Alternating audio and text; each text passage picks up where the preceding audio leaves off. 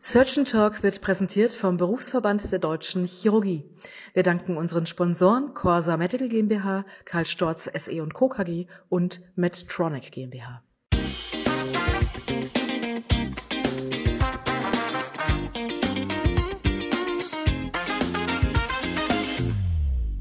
Liebe Zuhörerinnen und liebe Zuhörer, herzlich willkommen zu einer neuen Ausgabe von Surgeon Talk, der chirurgische Podcast rund um alles, was in der Chirurgie spannend ist.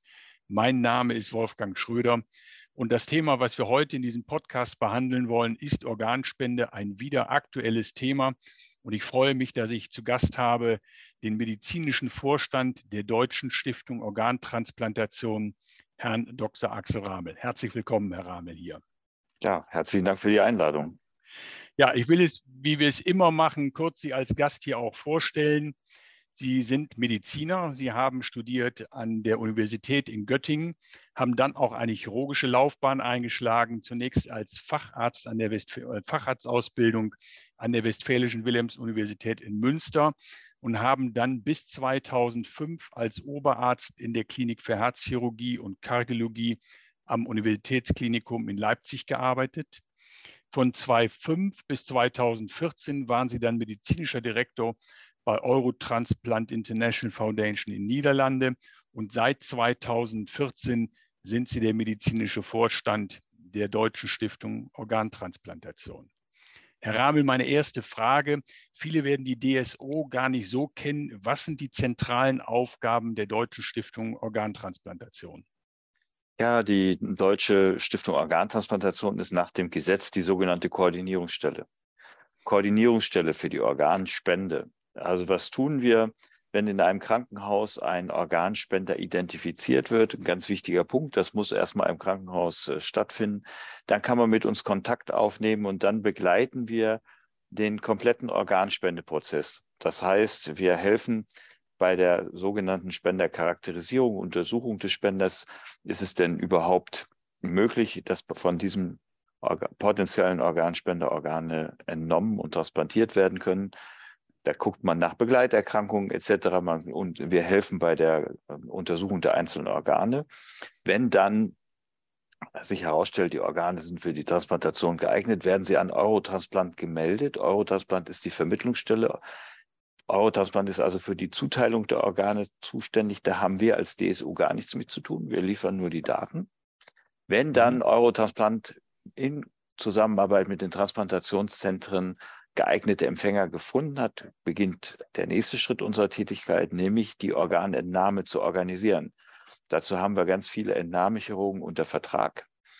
Die kommen dann in das Entnahmekrankenhaus, führen dort die Entnahme aus und dann müssen noch die Organe in die Transplantationszentren äh, transportiert werden, damit sie dort transplantiert werden können. Das ist die nächste Aufgabe der DSO. Sie sehen, das ist eine ganze Kette von Aufgaben. Mit der Transplantation selber haben wir dann nichts mehr zu tun. Also Spenderidentifizierung, Meldung an Eurotransplant, Entnahme und Transport, wenn ich es so zusammenfassen ja. kann. Aber so eine ja. Schlüsselposition. Im Grunde zwischen Organspenden bis hin zur Transplantation. Das Ganze wird geregelt, Herr Ramel, durch das Transplantationsgesetz. Das ist 1997 verabschiedet worden. Seitdem gibt es einige Änderungen. Wir kommen da auch noch darauf zu sprechen. Und immer wieder in der Diskussion sind die beiden Begriffe Zustimmungs- und Widerspruchslösung, die von Seiten des Spenders im Grunde, ähm, ich sag mal, wichtig sind. Können Sie diese beiden Begrifflichkeiten kurz einmal erklären und definieren, für unsere Zuhörer? Gut, bei der Zustimmungslösung im ganz engen äh, Definition wäre es so, dass man zu Lebzeiten bei der, in eine Organspende schon eingewilligt haben muss, damit Organe entnommen werden können. Nun haben die meisten Länder eine erweiterte Zustimmungslösung. Was heißt das? Wenn man selber sich zu Lebzeiten nicht entschieden hat, dann können auch die Angehörigen äh, einschreiten und können den sogenannten mutmaßlichen Willen des Verstorbenen wiedergeben und auch auf diese Weise zustimmen. Aber sie brauchen entweder immer die direkte Einwilligung des Verstorbenen oder die Zustimmung ähm, der Angehörigen. Bei der Widerspruchslösung ist es gerade umgekehrt. Da ist es so, dass äh, wenn sie zu Lebzeiten nicht aktiv widersprochen haben, dass sie dann äh, als Organspender in Frage kommen. Das wäre die strenge Widerspruchslösung. Aber tatsächlich gibt es auch wieder fast in allen Ländern eine erweiterte Widerspruchslösung. Das heißt, den Angehörigen wird auch ein Widerspruchsrecht eingeräumt. Also mhm. das ist äh, der, der, wesentliche Unterschied ist, auf der einen Seite müssen sie aktiv zustimmen, entweder sie selber oder die Angehörigen. Auf der anderen Seite müssen sie selber zu. Lebzeiten widersprochen haben oder die Angehörigen können diesen Widerspruch aussprechen. Und was gilt im Moment in Deutschland von diesen zwei wesentlichen Lösungen? Ja, wir haben in Deutschland äh, tatsächlich die Zustimmungslösung, die wir, die erweiterte Zustimmungslösung, die formal der Gesetzgeber Entscheidungslösung nennt. Also man soll ja. sich möglichst zu Lebzeiten entscheiden dafür oder dagegen. Es gab ja hinsichtlich dieser beiden Begriffe eine, ich will fast sagen, legendäre Sitzung im Bundestag. Das war im Januar 2020, wo fraktionsübergreifend alle Abgeordneten zwischen der Widerspruchs- und der Zustimmungslösung entscheiden konnten. Und da waren, glaube ich, zwei Drittel der Bundestagsabgeordneten für die jetzige Lösung, die wir haben, nämlich die erweiterte Zustimmungslösung. Es gab dann noch eine Änderung des Transplantationsgesetzes im April 2019. Da gibt es den Begriff des Transplantationsbeauftragten in den Kliniken. Wir haben, glaube ich, in Deutschland 1200 Entnahmekrankenhäuser. Braucht jede von diesen Kliniken einen ähm, Transplantationsbeauftragten und was hat der wirklich für Aufgaben vor Ort? In der Tat ist es so, dass das Gesetz, das Sie eben angesprochen haben, das Gesetz äh, zur Verbesserung der Zusammenarbeit und der Strukturen bei der Organspende für Entnahmekrankenhäuser, und das sind jeweils in den einzelnen Bundesländern explizit benannte Krankenhäuser vorschreiben, dass die einen Transplantationsbeauftragten haben müssen. Und zwar müssen sie mindestens einen ärztlichen Transplantationsbeauftragten haben. Was ist nun dessen Aufgabe? Wenn Sie äh, wenn ich nochmal darauf zurückkommen kann, was ich initial gesagt hatte, der Anstoßpunkt für die Organspende ist immer die Identifizierung des potenziellen Organspenders in der Klinik.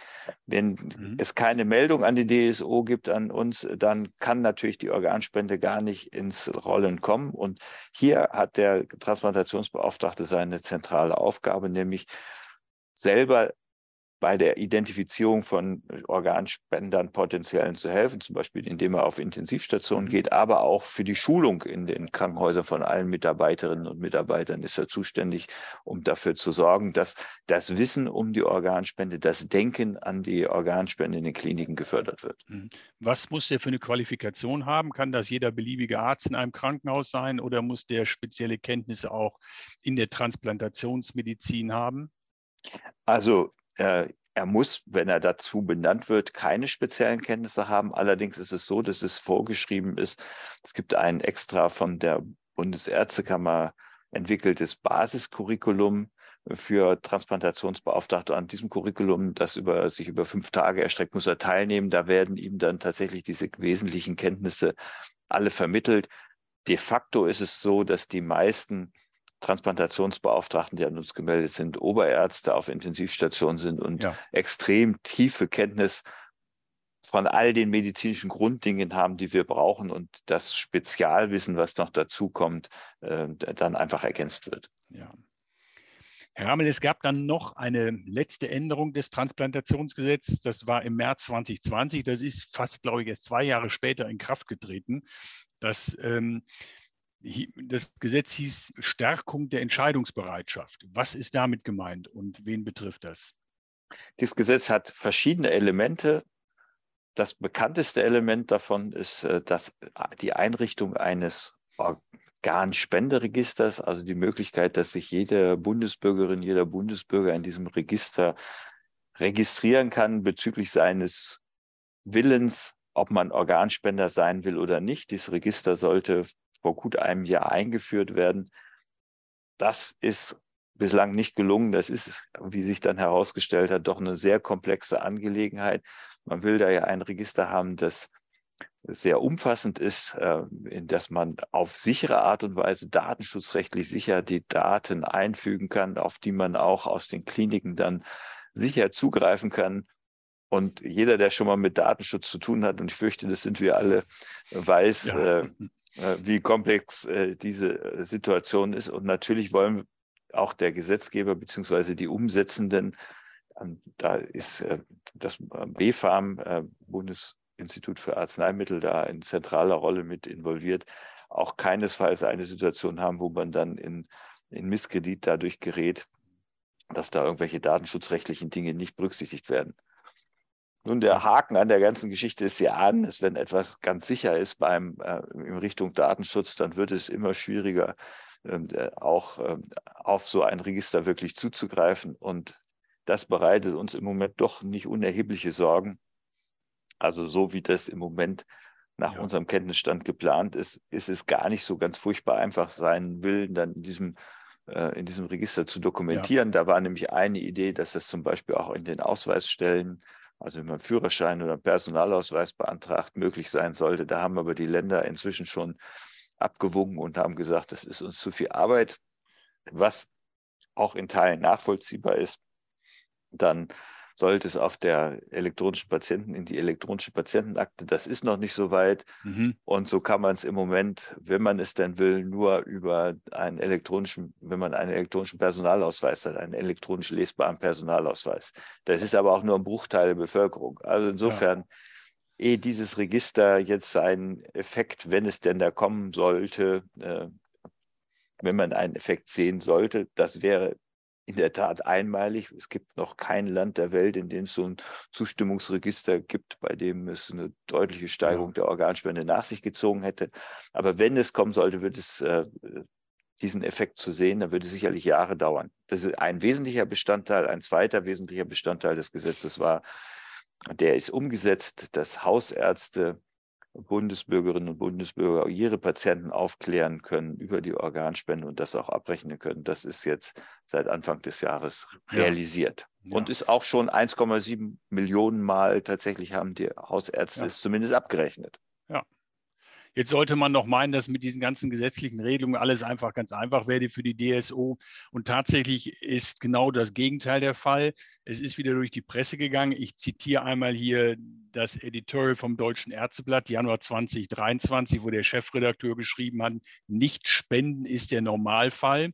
Und auch Sie haben in einem Beitrag, ich glaube in der Passionschirurgie, geschrieben, als Überschrift Organspende in Deutschland weiterhin keine Erholung in Sicht. Ähm, vielleicht stellen Sie einmal kurz die wesentlichen Zahlen vor, die zu diesen Aussagen rechtfertigen. Also wie viele Organspender es in Deutschland gibt, wie viele entnommene Organe und letztendlich auch transplantierte Organe. Ja, wenn wir uns das anschauen, wie viele Organspender gibt es, äh, dann liegen wir im letzten Jahr, waren es 869 Organspender, in den Jahren davor so immer um die 900, 950, 930 Organspender. Das ist bezogen auf 80 Millionen oder etwas mehr als 80 Millionen Einwohner in Deutschland etwa 11 bis 12 Spender pro Million Einwohner, manchmal sogar noch etwas niedriger. 10,5 hatten wir auch schon. Wie viele Organe sind dann entnommen worden? Im letzten Jahr waren das 2662. Man kann also grob ausrechnen, pro Spender sind das drei Organe. Theoretisch entnehmbar sind ja beide Nieren, die Leber, die Lungen, das Herz, der Dünndarm, Bauchspeicheldrüse, wenn Sie sich das anschauen, das sind je nachdem, man, man kann auch die Leber noch teilen, je nachdem, wie man es mhm. rechnet, kann man acht oder neun Patienten äh, mit, äh, mit Organen von einem Spender versorgen. Das ist eine Rarität, dass es so viel sind. Im Mittel sind es halt drei. Mhm. Das sind die Zahlen. Wenn man das international vergleicht, wo stehen wir da mit, mit etwas über zehn Spendern pro Million Einwohnern? ziemlich weit unten im europäischen Vergleich. Mhm. Das in andere Länder wie Spanien, die haben über 30 Spender pro Million Einwohner. Das Gros der europäischen Länder, die liegen irgendwo zwischen 15 und 25 Spender pro Million Einwohner. Aber mit den 10 sind wir ziemlich weit am Ende. Da gibt es Rumänien, Bulgarien, Griechenland, die haben weniger Spender als wir. Aber die, die Länder, die weniger haben, die müssen sich schon an den Fingern einer Hand abzählen. Jetzt fällt immer dieser Begriff auch, dass äh, Deutschland ein Importland von Organen ist. Was ist damit gemeint? Gut, Eurotransplant ist Mitglied im Eurotransplant-Verbund.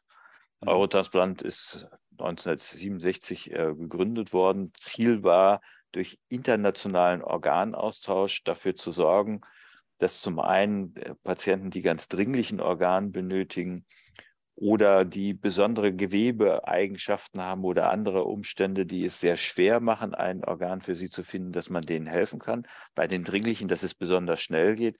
Und das Dritte, was Eurotransplant natürlich auch als Ziel hat, dass möglichst Organe, die für die Transplantation geeignet sind, nicht, für die, nicht verloren gehen. Also mhm. das kann bei einem kleinen Land durchaus mal passieren, dass ein Spenderorgan da ist, für das im kleinen Land gar kein geeigneter Empfänger vorhanden ist. Da hilft dann auch dieser Verbund. Gut, und äh, der letztgenannte Punkt ist in erster Linie dafür verantwortlich, dass nach Deutschland, wenn man die Bilanz anguckt, etwas mehr Organe aus dem Verbund gespendet werden, als Deutschland in den Verbund abgibt. Und ja. das führt dann dazu, dass wir in Deutschland in der Tat etwas mehr Organe transplantieren als, und zwar sind das von Jahr zu Jahr wechselnd, aber so in der Größenordnung 100 bis 150 Organe pro Jahr in Deutschland mehr transplantieren, als in Deutschland gespendet werden. Ich glaube, die Problematik der doch geringen Organspendezahlen zeigt sich in, insbesondere in den Wartelisten. Und das wird auch besonders deutlich bei den Nierentransplantationen. Ich habe jetzt hier die Zahlen vorliegen von 2021, wo insgesamt knapp 2000 Nieren transplantiert worden sind. Ungefähr ein Viertel war Lebensspende, drei Viertel war postmortale Spende. Und demgegenüber stehen 100.000 Patienten, die an der Dialyse sind.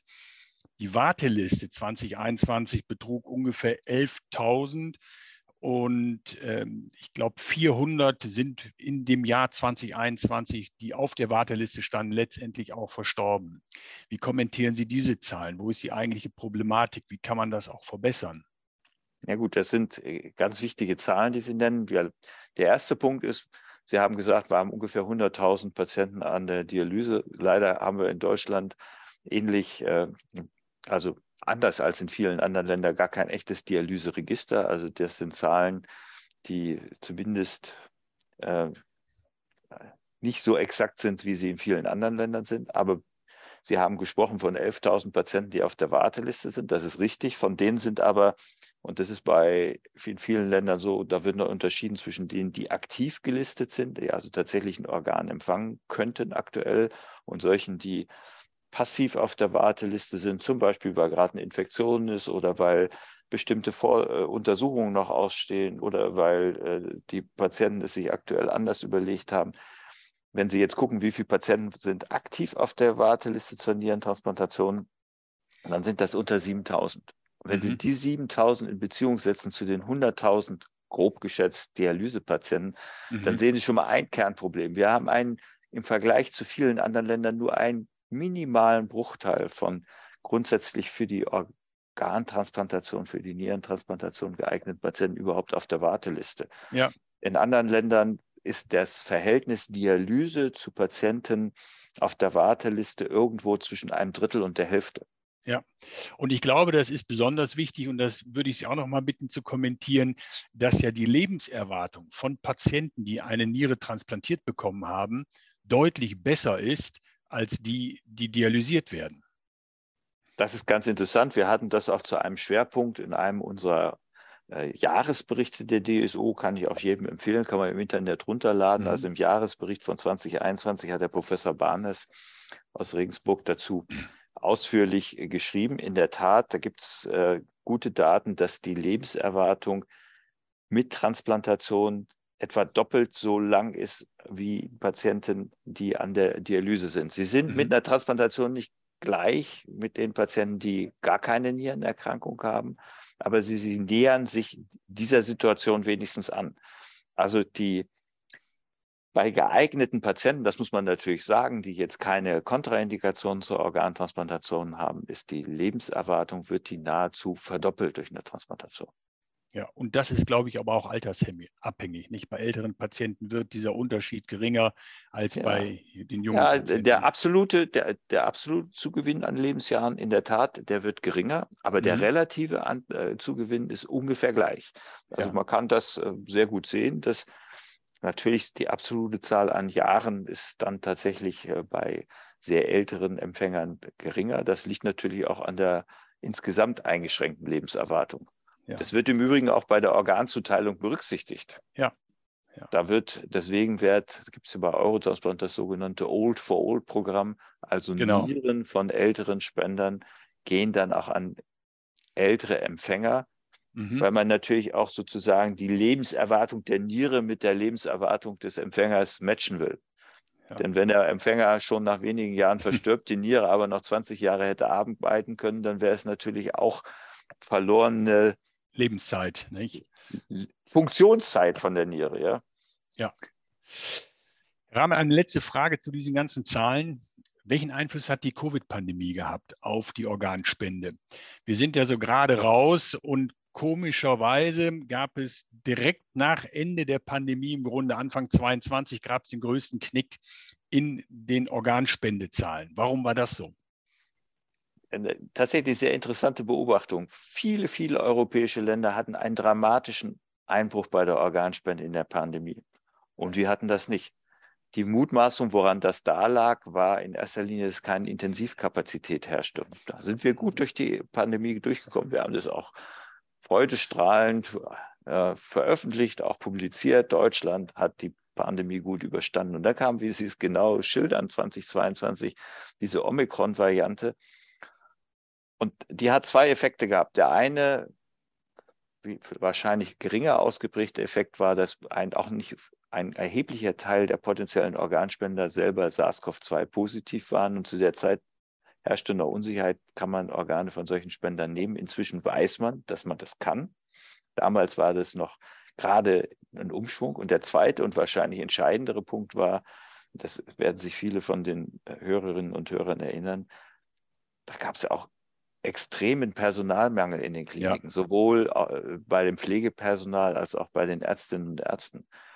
Und äh, wir nehmen an, und wir haben dazu auch eine Umfrage unter den Krankenhäusern gemacht, die das bestätigt hat, dass es in erster Linie an diesem Umstand lag. Also es war eine enorme Arbeitsverdichtung in den Kliniken, die dann die Organspende etwas mhm. in den Hintergrund hat treten lassen. Nicht, weil das eine bewusste Entscheidung gewesen wäre, sondern einfach, weil man unter diesem Arbeitsdruck nicht mehr daran gedacht hat oder ja. nicht mehr daran denken konnte.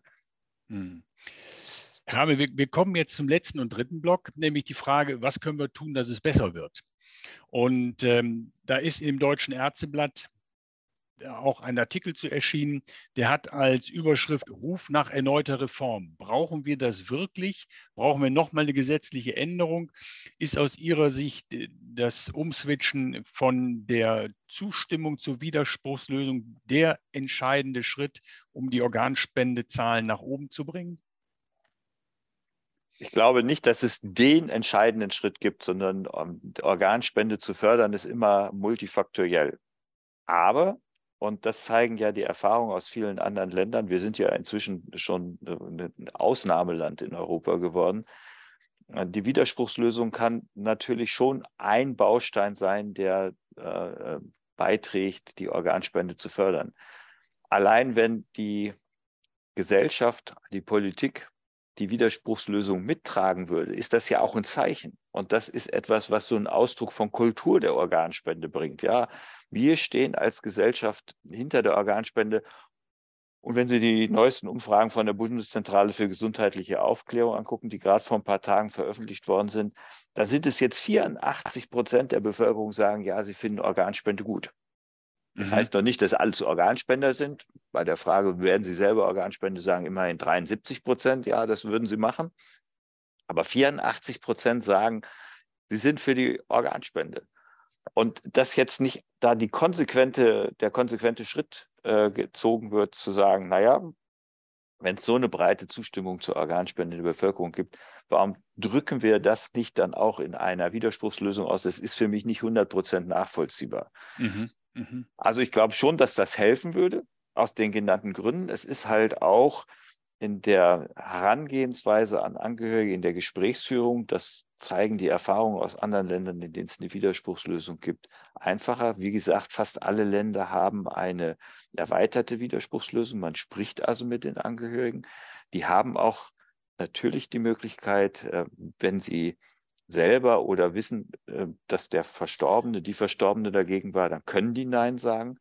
Mhm. Das passiert auch. Aber wie gesagt, es ist einfach so ein Mindset. Die das durch die Widerspruchslösung umgeschaltet werden würde. Mhm. Also als ein wichtiger Baustein, aber nicht der einzige Gamechanger, würde ich das tatsächlich ansehen. Ja, Sie sprechen da auch immer von der Kultur der Organspende, die sich auf breiter gesellschaftlicher Ebene verändern muss. Was gehört noch dazu? Ja, um, um die, diese, diesen Kulturwandel, der notwendig ist, ich stimme Ihnen da völlig zu, den in die Wege zu leiten. Man kann das äh, vielleicht, wenn wir mal anfangen, einfach auch mit, äh, mit, der Bevölkerung, aber auch mit Angehörigen. Und das ist etwas, was für uns ganz erstaunlich ist. Ich habe ja eben gesagt, nicht die, äh, das Gros der Bevölkerung hintersteht, hinter der Organspende, wenn sie Angehörige fragen. Und die Angehörigen wissen nicht, was der Verstorbene zum Thema Organspende gedacht hat oder geäußert hat, dann entscheiden sie sich zu 80 Prozent gegen die Organspende. Also genau diametral anders als das, was mhm. die mhm. Einstellung in der Bevölkerung ist. Und das ist auch schon etwas, ähm, was ein bisschen Ausdruck der Kultur der Organspende ist. Da kommt dieser Satz, Nein sagen ist sozusagen in Deutschland die Normalität, ja, oder die mhm. gefühlte Normalität. Das, das zu über, da von wegzukommen und zu sagen, ja sagen ist eigentlich die Normalität oder zumindest das Denken an die Organspende ist die Normalität. Das Reflektieren dessen, was die Bevölkerung ja selber sagt, das wäre ein erster Schritt. Mhm. Das ist also die Bevölkerung. Der zweite ist natürlich auch in den Kliniken brauchen wir eine Kultur der Organspende. Das mhm. Denken an die Organspende bei jedem Patienten, bei jeder Patientin, die auf der Intensivstation mit einer schwersten Hirnschädigung liegt, an die Option der Organspende denken, an die Möglichkeit, daran zu denken, den irreversiblen Hirnfunktionsausfall, den Hirntod festzustellen, dass auch die entsprechende Diagnostik ausgelöst wird, mit den Angehörigen zu sprechen.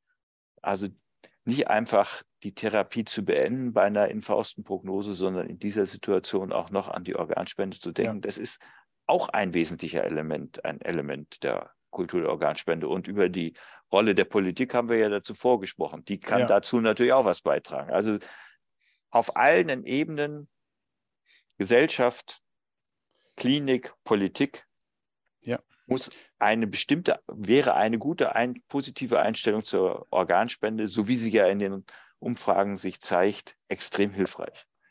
Ja, ich denke, wir sind uns einig, dass das nicht von heute auf morgen zu machen ist. Und ich glaube, wichtige Multiplikatoren einer solchen Kultur sind vor allen Dingen die Medizinstudierenden und die jungen Fachärzte oder Facharztanwärter und Facharztanwärterinnen. Ähm, wie versuchen Sie die zu adressieren? Denn das ist ja im Grunde eine, eine Zielgruppe, die Organspende auch wirklich dann in die Breite tragen kann. Zunächst mal auch da formal. Äh, formal ist das jetzt in die Ausbildungsordnung sowohl bei den äh, Studierenden als auch bei vielen Facharztrichtungen aufgenommen worden. Bei den Neurologen, Neurochirurgen, äh, Intensivmedizinern kommt auch noch das Thema Feststellung des irreversiblen Hirnfunktionsausfalls dazu. Aber insgesamt das Thema Organspende ist in vielen Facharztausbildungskatalogen enthalten. Ich erinnere mich noch an meine eigene Facharztprüfung zum Kardiologen. Äh, da war dann der, äh, der Ärztekammerpräsident, das war damals, war ich in Leipzig, wie Sie ja sagten, tätig. Und der Ärztekammerpräsident, dem war das ganz wichtig, völlig egal, ähm, welche Facharztprüfung abgehalten wurde. Zum Schluss stellte er Fragen zur Organspende. Das fand ich ein wirklich klasse Zeichen, ein Signal, Organspende und Transplantation ist wichtig. Ja. Das war, war wahrscheinlich nicht prüfungsentscheidend, aber war eben doch ein Punkt, äh, war einfach ein Punkt, der ihm am, auf, äh, der ihm wichtig war, der am, am Herzen lag. Und das war für mich wirklich Ausdruck Kultur der Organspende. Ja. Ich, ich denke, Herr Ramel, wir sind auch am Ende und das war ein gutes äh, Schlusswort. Auch ähm, Kultur der Organspende ist das zentrale Element, was die Kliniken, die DSO und auch dann alle, die mit Organspende zu tun haben, angehen müssen. Ich darf mich herzlich bedanken bei Ihnen, dass Sie heute dieses Gespräch mit uns geführt haben. Das war's für heute von Surgeon Talk, der chirurgische Podcast. Schreibt uns eure Meinung zu diesem Thema Organspende unter www.surgeontalk.de. Ich bedanke mich fürs Zuhören und freue mich jetzt schon auf die nächste Ausgabe von Surgeon Talk zusammen mit euch, euer Wolfgang Schröder.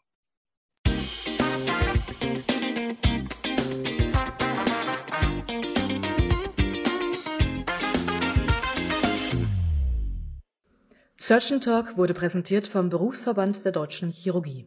Vielen Dank an unsere Sponsoren Corsa Medical GmbH, Karl Storz SE Co. KG und Medtronic GmbH.